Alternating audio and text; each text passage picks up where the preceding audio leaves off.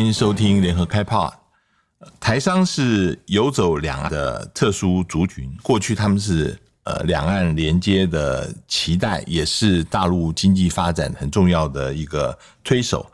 现在却夹在台湾跟大陆之对立的当中。过去他们曾经也是台湾政治发展的一个很重要的动力，现在也深陷于蓝绿的对抗里面。我们今天的来宾是黄庆龙先生，庆龙曾经担任过前《中国时报》跟《旺报》的社长，现在是信民两岸协会的理事长。庆明，呃，庆龙，欢迎来到郭同的会客室。是，呃，主持人好，各位听众大家好。我我先。请教，就是因为最近呃远东企业的这个事情引起大家很多的关注啊。那说远东呃日前被大陆当局以环保、劳工这些违规为由，处以巨额的罚款了。那但是大家都知道，这个可能是跟嗯，因为大陆认为远东企业其实是呃所谓他们认为是台独黑名单背后的金主有关呢。那呃，你过去常常去大陆访问呢？呃，我据我所知，一个月可能去呃一两次，甚至两三次。呃，你的理解是什么？为什么现在大陆要对远东呃这样的处置？呃，为什么选择远东哈？我们台湾会觉得很纳闷嘛哈？呃，因为再怎么扣所谓的丽营金主。台独的台商哈，这个远东都排不上名哈。嗯嗯。那我猜想哈，因为两岸关系现在的状态啊，那么呃，大陆必须要有一些动作，啊，嗯，那这个动作呢，呃，又要有所根据，又有所根据啊。那你知道，其实从二零零四年左右啊，这个奇美的许文龙哈，嗯，被呃大陆这个因为。呃，当时要他表态嘛，哈，支持一个中国等等，哈。其实从那个以后啊，应该讲说，台商啊，特别是对于大陆哈，这个比较有想法、有不同想法的台商，去大陆的相对就会比较少，或者至少他会非常的低调，嗯，甚至不以不不公开啊。那么这种情况底下，当大陆啊，首先有一个公布这个台独顽固分子。那么你现在说想要用长臂管辖，你有没有美国这样的国际金融的的手段？那这个时候当然台商会是一个目标，可是台商目标你要找到什么？你必须要具体和证据嘛，哈。那这证据你看得出来？他这一次用远东哈，我认为哈有两个有趣的观察点了哈。第一个就是说他嗯呃是环保啦污染哈。这些都有根据哦，啊，这些处罚是有根据。虽然大家都知道说那是借题发挥了哈。第二个是哈，你说哎，你是你是资助绿营，你有什么根据？嗯，哎，刚好台湾就有公开透明的阳光法案，嗯，有所依据啊。这个拿出来讲了之后，等于说啊，我认为是刚好是两岸体制上的一个区别啊。那么让他呃找到实凭实据嘛哈，因为你看看他真正这个呃国台办的说明不会这么细。可是呢，外围的这个涉台学者啦，一些呃媒宣哈，都把很多资料都翻出来。你看，他都是用台湾的公开的资讯嘛啊。好，那当然，呃，这样子一来，大家进一步会问说，那为什么是呃远东？嗯啊，那我认为很简单，是因为远东的事业大量的是在大陆，它的现在的呃以那边的是为主要的营收了哈。那第二个证据显示哈。远东就跟台湾很多企业一样，在这个政治捐款的部分呢，它其实是比较是跟着浪潮走了。嗯，蓝领执政的时候，他捐了很多，嗯，捐给蓝营很多；绿营只是他捐给绿营比较多。嗯嗯。那么简单说，蓝绿他都押宝，但是呢，他为了让他这个捐款是的这个所谓的效度高哈，他当然都是跟着这个走。那现在是绿营执政，所以资料显示他捐给绿营比蓝领还要多。嗯嗯。好。所以从大陆来说，我认为用远东，如果你从这个角度来分析的话，就会变成说，它有限的选项当中，哈，就只能这样做。那当然，人家会讲说，可能会造成一些副作用。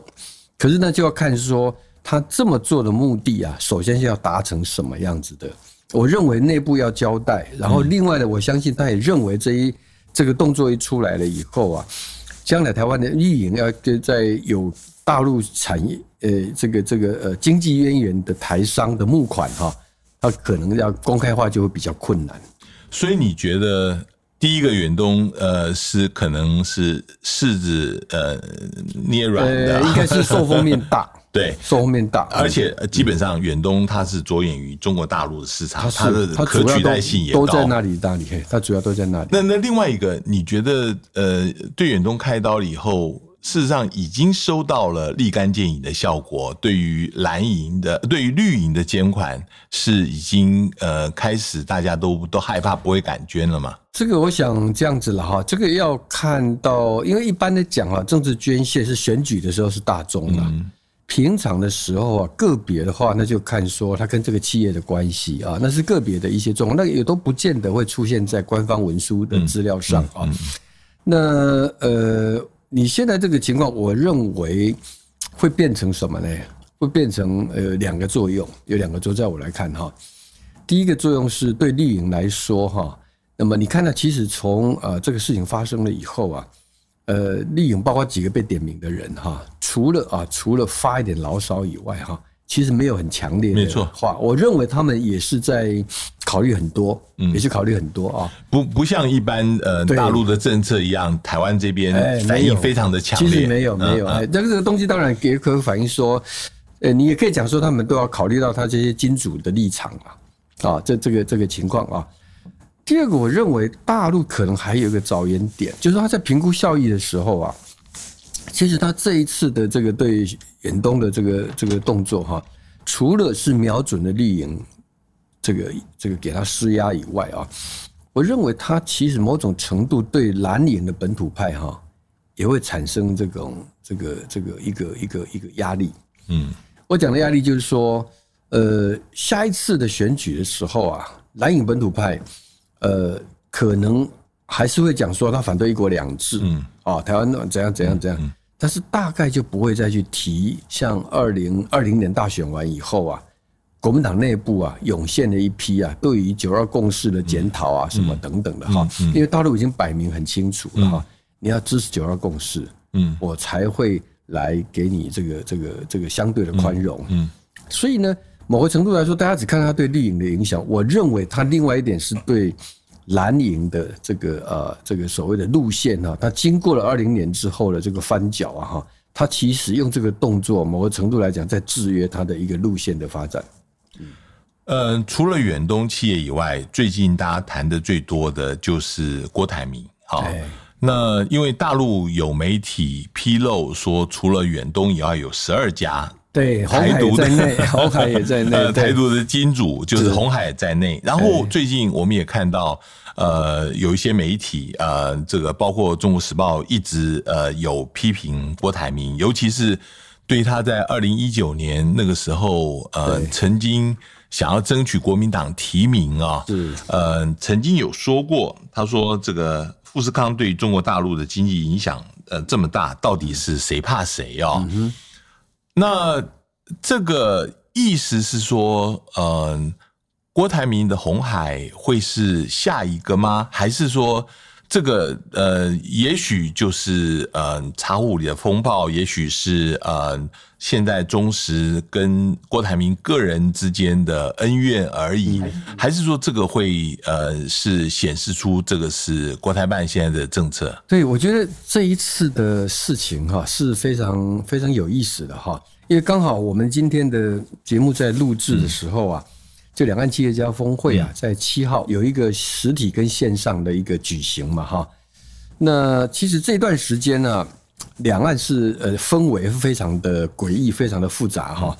那么又有远东的事情，但是又从十二月一号开始，又有好几项两岸交流活动都在举行哈。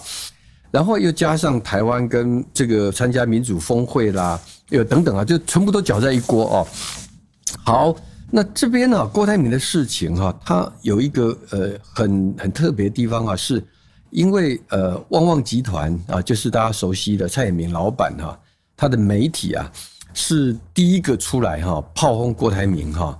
呃，什么事情呢？就是说他啊，在今年九月啊，在两岸企业家峰会台方的理事会改选哈，那么呃。这个大家知道，原来是萧万长先生嘛，哈。那萧万长先生后来他年纪大了，交给了刘兆玄，哈。就九月份的时候，刘兆玄就让郭台铭变成第增设了一个副理事长，哈。那听说啊，郭台铭就是因为这样子哈，所以他今天要正要在这个会议上要发表演讲。哎，我打个岔，我我听到内部的消息是，呃，这个整个的这个任命他为副理事长，大家都不知道。尤其是这个两岸企业家峰会里面的人哦，是那当然，呃，刘道玄是说这个是他呃可以自己指定的，但是好像秘书长都因为这样子而愤而辞职哦，这个这个事情闹得蛮大的。嗯，对不起，你你继续继续。对这个，我看也有人拿这个来质疑哈，甚至也有一些批评刘兆玄的声音说，你是不是为了要让郭总捐款哈，然后然后什么都答应他哈。那呃，这是一个面向的，这个需要刘兆玄本身去输出哈。那呃，现在有意思的地方是说，为什么会是蔡衍明跟郭台铭两个人卯上？因为《中国时报》从上个礼拜四开始啊，它旗下的媒体啊，从呃小社论到大社论，到中时电子报，到电视网络，全面性的哈，来来对他。呃，台湾其他媒体几乎没有人在谈这个话题，只有他们自己谈哈。那这里面你会觉得说，那这肯定不会是编辑部自主的了哈，应该是代表是蔡老板的一个意向啊。本来啊，两个人菜跟锅哈，一个做内外销代工，一个做内需的，本来是不搭嘎的啊。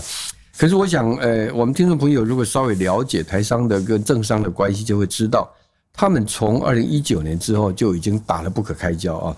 我还记得有一天，郭台铭把《工商时报》的报纸给撕掉啊，就为了当时。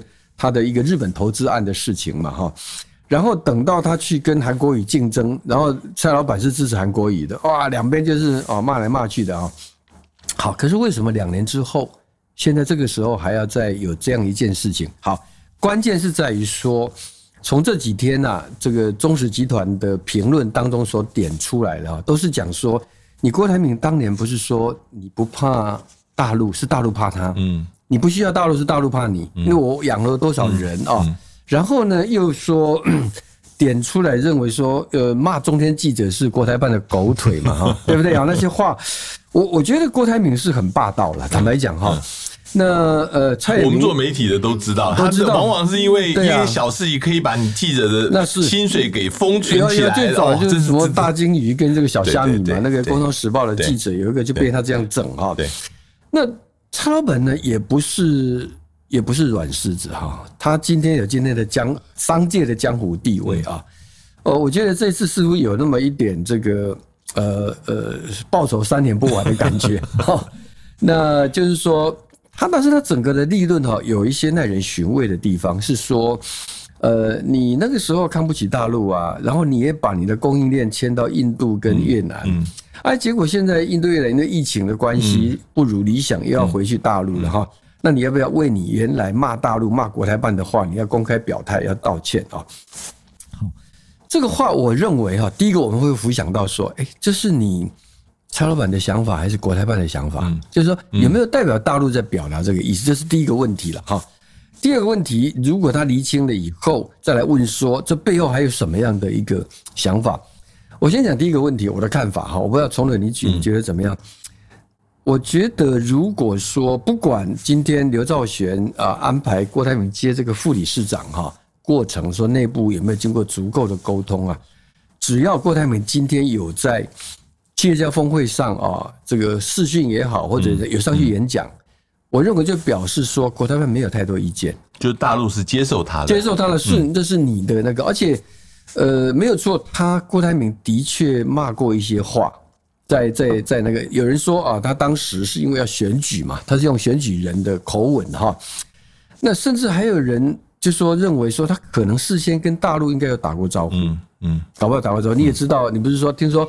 他他根本跟大陆的交交往不是跟国台办嘛？对他眼中没有国台办，没有国台办是更上面一级，更上面一级是副总理以上的，对不对？对台真正的负责人的哈，而且他们不是一天两天的关系哎，从从以前在广东设厂哈，就这么深的渊源的哈。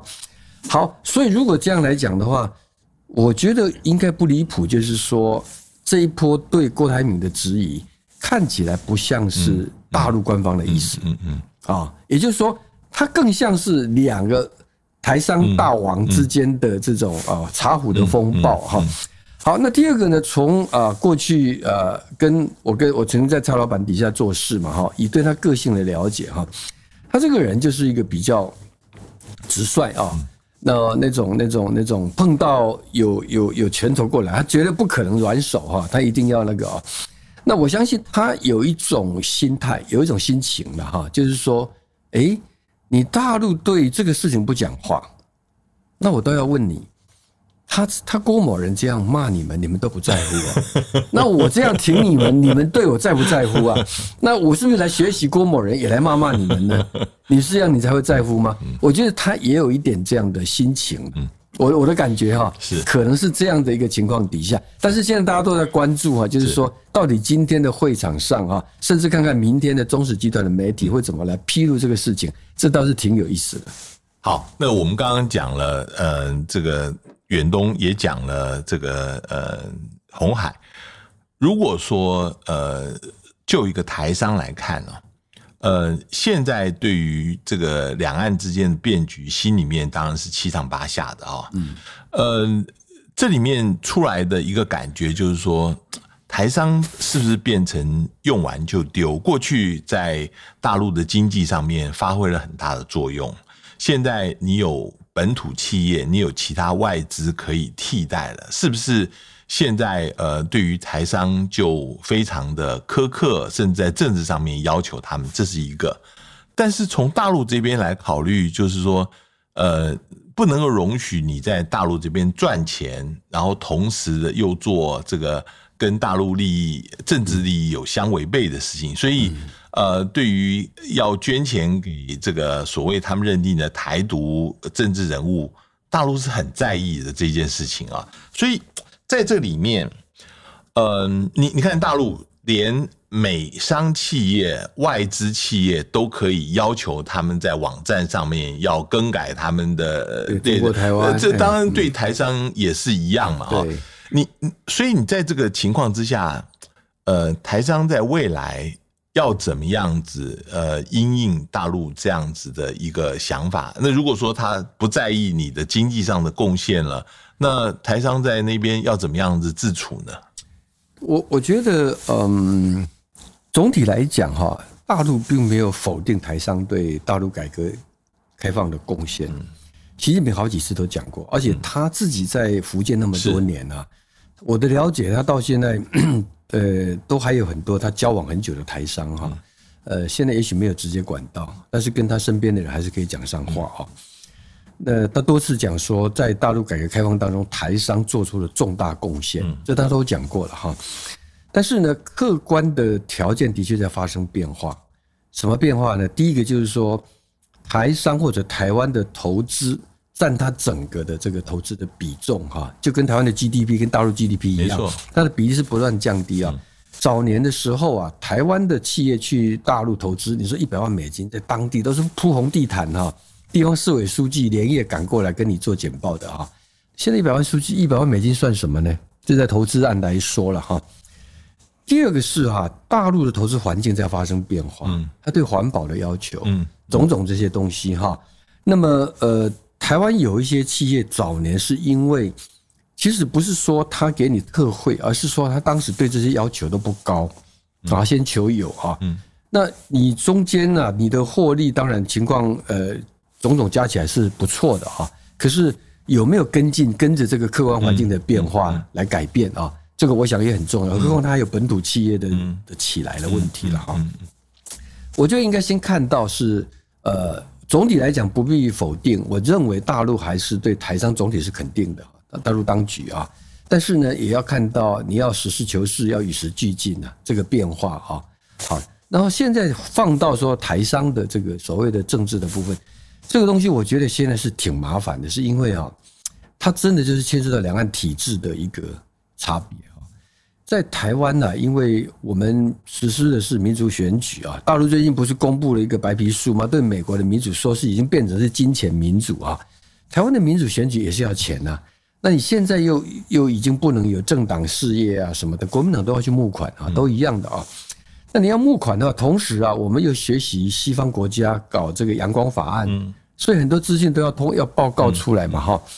那这样情况底下，大陆如果要用这样细究的话，那就碰到一个根本的问题，就是变成说，那就是体制上的完全没有一个，因为你如果把所有的这种坦白说了哈，我现在也在替徐旭东，我在想，我如果今天当他的参谋幕僚，这个报告真难写啊，真的很难写啊，因为。你会你会发现到说，那你在台湾怎么办？对不对？你现在呃，难道说以后就变成转到地下去吗？哦，可是大陆的事业它又很重要啊。那嗯，可能大家还在看吧。我觉得这当中啊，我我整个来说，坦白说，我现在也没有答案。但是我觉得，呃，大陆出了第一拳哈，我感觉接下来他可能也要重新再再。再再检讨，嗯，再看看这样的一个东西有没有产生效果，嗯，然后在一些因应啊，因为呃前不久也有传说台湾的国安单位在研拟反制措施了，嗯嗯，哎，但现在我不知道有什么反制措施啊，那可能大家都需要在一段时间观望啊，因为就目前来说哈，其实还没有造成实质的伤害，嗯，因为远东那个是该补的嘛，那个是以前那个本来该缴的哈，对，对。不对？只是。他把它放出来，增加它的一个效应然后。也许如果哈，如果大陆的地方单位就很严格去执行，而不讲这个事情，也就过去了哈。所以，所以我觉得目前还没有看到有太大。但是呢，这个方向到底会一直往下去，呃，变成是无所不包，嗯，还是说到这里为止，大家重新再停看听啊？这个我觉得可以再观察一阵子。另外，我想问你，就是从台湾这边看这些台商，呃，有很多人就是批评这些台商企业是红色企业啊。那徐旭东在这个替他自己辩白的一个公开信里面也说，就是某些舆论让台湾企业到大陆发展投资，仿佛带有一些罪恶感啊。呃，我想问，就是说，在目前两岸似乎越来越对立升高的时候，这些台商企业。从台湾的角度来看，是不是呃认为这些人无疑的就是中共利益的代言人？那这个让他们的处境会不会也会增加一些困难？处境呃，两岸关系交恶对台商处境困难，这是绝对的哈。但是我觉得，与其说他们会变成中共代言人，你要担心他们变成人质啊。就是说，我一说对台商啊，其实嗯。当然，有一部分我觉得也跟仇富心态可能也有关系的哈。不过呢，仇富心态在全世界皆然哈。可是我觉得相对来说，台湾的有钱人还没有那么炫富，嗯嗯。而且台商啊，低调的人还是很多。嗯，你知道我去大陆那几前两年在走的时候，台湾有多少隐形冠军啊？嗯嗯嗯。哎，那种在台，但是几乎都都不声张哈，都不讲话的啊。好，那呃。OK，那这样的情况底下哈，我们要怎么来把它理顺呢？哈，我觉得台湾的呃，可能有一些呃年轻一点的朋友哈，现在因为受到这种呃对大陆对台湾的空间国际空间打压啦，军事上的骚扰哈，所以会有一种比较强烈的恶感。但是其实他们都没有看到有一点，就是说。台湾这几年的经济能够这么好，是因为台商大量回流。嗯嗯嗯，台商能回流来，是因为他们在海外、在大陆已经累积的基础啊，他今天才能够回馈到台湾来。当然，我没有要把它完全道德化升高哈。嗯，它其实就是中美贸易战的结果，没错，对不对？因为美国加税嘛，你在那边反而不利啊，所以回台湾来哈。商人是有这样的一个情况，他早年也是因为在台湾。已经没有办法继续下去，就去大陆嘛。那今天发现来回来台湾更好，就回来了嘛。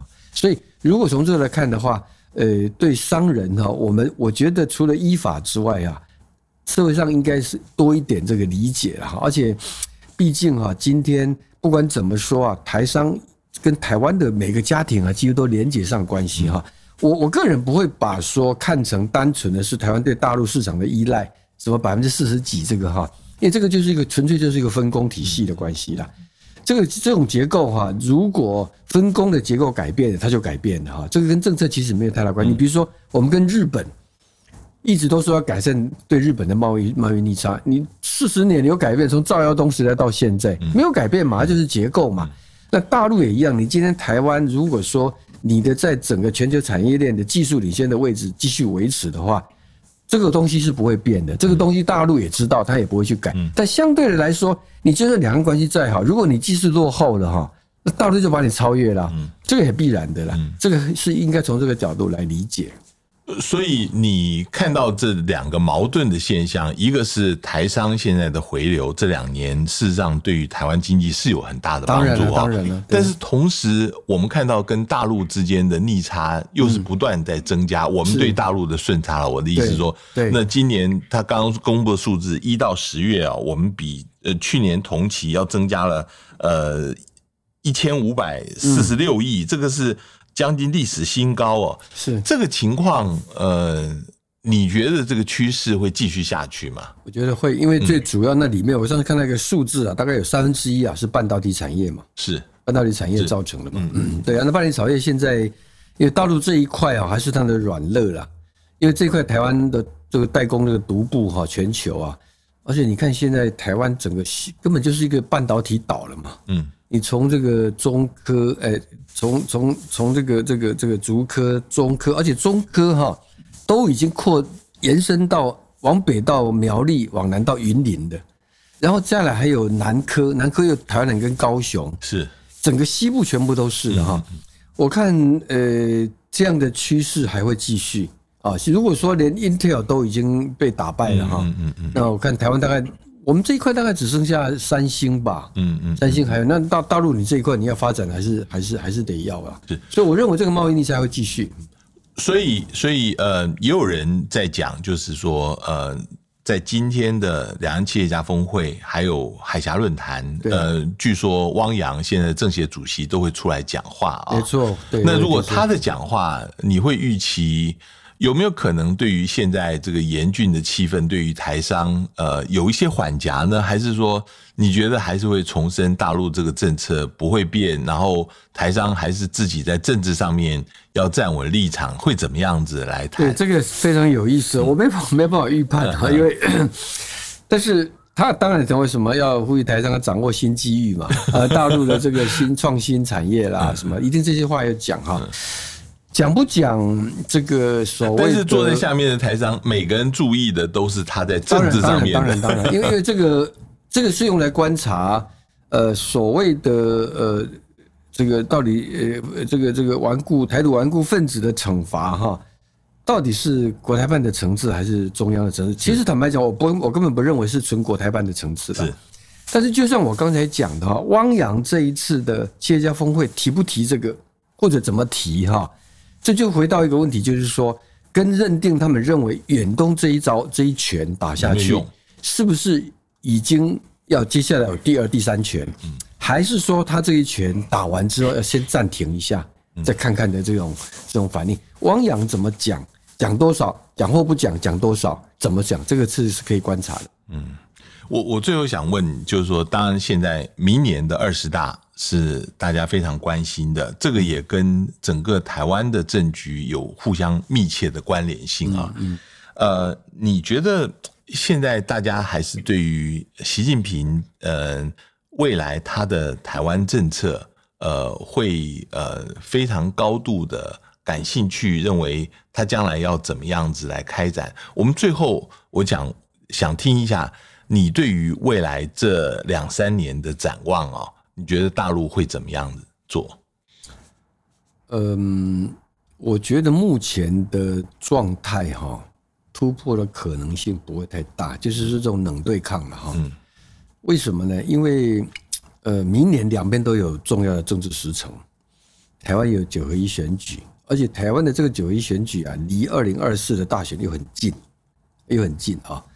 那这是一个部分，然后大陆这个二十大哈，从从这次六中全会来看啊，好像习近平没有大家想当然尔的认为说完全这个前纲独断啊。那个六中全会的那个第三份决议啊哈，后来出来的一个解说，看到一些凿痕，嗯嗯，看到凿有一些妥协，而且很有意思，他的底下的大将陈曦啊，这个中组部的哈。最近突然间在谈这个接班人的事情哈，对，哎，这个非常的特别。哎，你觉得有可能在二十大上面，因为呃，政治局常委的人选对其实就会看出端倪，是不是有接班人的安排？对，你觉得这这个个迹象这个如何？我我现在真的是非常的特别，因为理论上如果按照过去两任十年哈，应该是在呃这个二零一七年就要做了嘛，做了这个安排，就跟习近平是二零零七年当副主席的哈。那现在跨过了这一个东西，我也很难想象说，那他只为了那五年被骂成这个样子哈。嗯呃，既然有五年被骂成这样子，那当然要十年了。年对啊，那十年甚至做到死都有可能哈。不过就是说，这种啊打破这个界限哈，这个可能对他来说是一个要从头到尾要实现他的抱负了哈。但是另外一个很大的问题是，那他死后怎么办啊？这个例子哈，此例一开啊，就没有根据哈，底下的人就很麻烦了。可是我也很难想象，费这么大劲就只是为了五年哈。我当然你也可以说了，就算二十大排一个接班人哈，也未必在二十一大就会成事了。是哎，这个东西都很难说，也有可能用这个来做观察，做对内外的一个情况。我觉得这些都不能排除，因为现在呃，中共高层内部啊，现在应对明年的事，我认为你刚讲到两岸的部分啊，呃，我觉得认为直接的军事冲突当然不会发生哈，那但是关系要改善，因为都有不能够示弱的一个内部因素，而且美国看起来呃，明年集中选举啊，我看拜登现在是一个弱势政府哈。这个共和党虎视眈眈啊，他恐怕也不可能在对中问题上示弱啊，所以呃，大家都要装腔作势啊，大家都要装腔作势的话呢，那呃又有进一步深化合作就很困难。不过有一点呢，我觉得可以再关注，就是说，我认为两岸经济的这条线，大陆不会轻易断掉。嗯两个原因啊，第一个是大陆现在经济局面其实很困难。嗯啊，他最近降准哈，然后他们已经有自己的这个社科院都预测，明年的经济增长率大概只有五点三啊。这个五点三是什么意思呢？因为它今年大概八，而去年是二点二点六啊，所以表示说它连续三年加起来平均只有五趴左右啊，只有五趴左右啊。那等于说它的十九五年计划十三五哈，五年计划已经大幅的从原来大概七八降到剩下大概五趴左右哈。